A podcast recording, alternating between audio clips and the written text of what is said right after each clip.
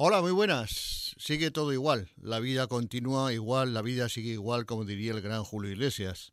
Las cosas no cambian. En lo deportivo me refiero en cuanto al Real Zaragoza hace referencia.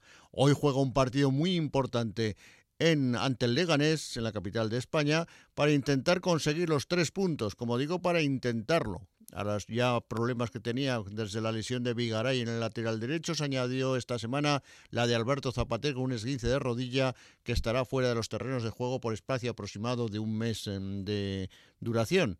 Mientras, también se pierde a Sabin Merino. Son las cosas raras que hace el Real Zaragoza y que hacen los clubes en general en toda España un Sabin Merino que ha llegado al Real Zaragoza en calidad de traspasado y que ha firmado hasta el año 2026, pero que curiosamente no puede jugar el partido ante su ex equipo. Claro, con todo eso tuvo que tragar el Real Zaragoza porque hoy día no pinta nada, como pintaba hace años en muchos estamentos eh, federativos. Y de esa manera, para llevarse a un jugador normalito en la punta de ataque, pues no le ha quedado más remedio que tragar con lo que le dijo Leganés, que de momento esta temporada no podría jugar ante ellos, y eso es lo que sucede hoy, lo que crea un nuevo problema para Jim, si ya tenía pocos, que cada día le crecen los enanos de una manera u de otra. Lo cierto es que actualmente el Real Zaragoza está como está, en paños menores. Fíjense ustedes que se ha pegado toda la semana Francho Serrano Bermejo con problemas físicos y a pesar de ello, pues eh, tendrán que estar para el partido ante Leganés, por lo de lo contrario, pues Jim no encontraría jugadores adecuados para poder solventar un partido de fútbol de segunda división pero es lo que hay en el Real Zaragoza. Mientras siguen las idas y venidas de unos y otros diciendo que compran el Real Zaragoza, pero nadie la suelta. Como imaginen ustedes que quieren comprar una televisión de 2.000 euros en cualquier establecimiento, pero eso es lo que quieren, comprarla, pero si no sueltan el dinero, pues no se van la tele. Pues parecido es esto, salvando las diferencias evidentemente económicas, que son muchísimas con el Real Zaragoza.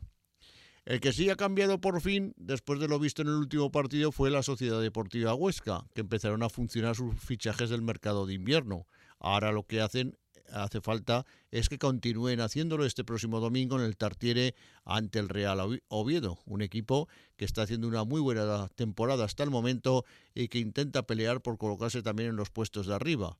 La Sociedad Deportiva Huesca vive eufórica después de lo que se vivió el pasado fin de semana ante un mediocre mirandés que cedió en los últimos minutos por el bien del conjunto orcense para irse claramente hacia arriba y conseguir hasta cuatro goles, que ni los más viejos del lugar recuerdan cosa semejante. Pero bueno, lo importante que están ahí, que están ahí peleando y que están ahí para conseguir pues eh, solventar partidos y que ojalá pues continúe la buena racha del pasado domingo este próximo.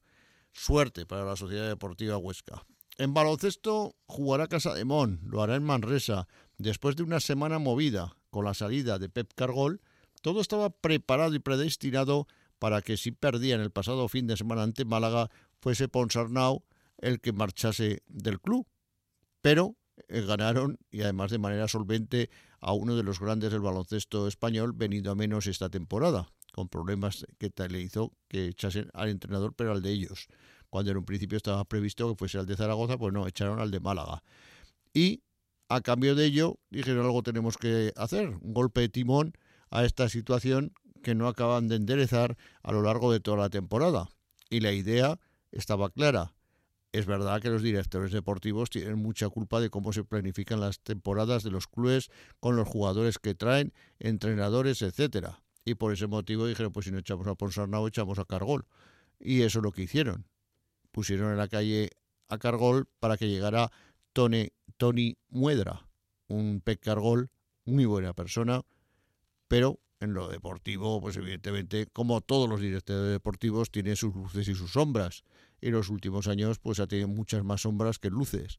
Y así está el equipo en la situación que está. También es cierto que la economía del club, pues muchas veces no, no se puede fichar a lo que quisieran los directores deportivos. Pero claro, para eso te vas a un Real Madrid, que allí, pues como no hay problema de dinero, o a un Barcelona, pues fichas lo que te da la gana. Y así todos son buenos. Claro, todos dicen, qué bueno el, director deportivo del Real Madrid, el del Barcelona.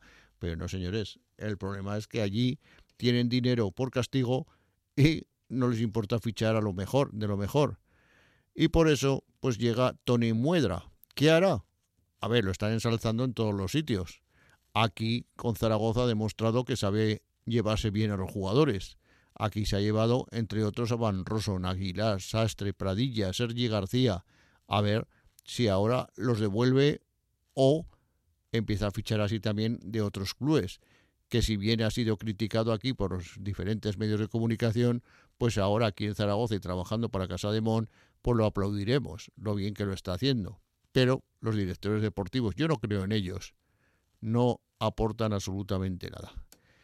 Los clubes de baloncesto, teniendo el presidente que sabe de baloncesto y más en Zaragoza, que fue jugador como Reinaldo Benito, y que sabe y entiende muchísimo de baloncesto, y un gerente que también ahora está Javier Gastón, pero anteriormente los que ha habido pues sabían muchísimo de, baloncesto, Jesús Aznar, Pedro Eneriz, etcétera. Son gente de baloncesto y que conocen perfectamente cómo está el mercado de fichajes, cómo está el mercado de jugadores y lo saben absolutamente todo. ¿Para qué quieren un director deportivo?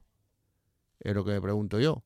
Eh, Willy Villar no lo hizo mal, pero tenía de la mano a José Luis Abos, que no lo dejaba ni a sol ni a sombra. Y así era fácil ser bueno cuando tienes a un grande del baloncesto como era José Luis Abos. Por lo tanto, lo que hace falta es que acierte ya de una vez por todas Casa de Mon, que fiche a jugadores que hacen falta en sus plantillas y que el equipo se vaya para arriba. Queda poca temporada, pero todavía queda. No vayamos a pasar más de un apuro en caso de que se pierdan tres o cuatro partidos seguidos, que podría darse el caso, y tengan más problemas, como digo, de los previstos. Lo que hace falta es que empiecen a ganar ya encuentros, que vayan para arriba y que se olviden de todos los malos rollos y que se piense única y exclusivamente en baloncesto, que es de lo que se trata. Nada más. La semana que viene vuelvo con todos ustedes para contarles cómo está la situación del deporte aragonés.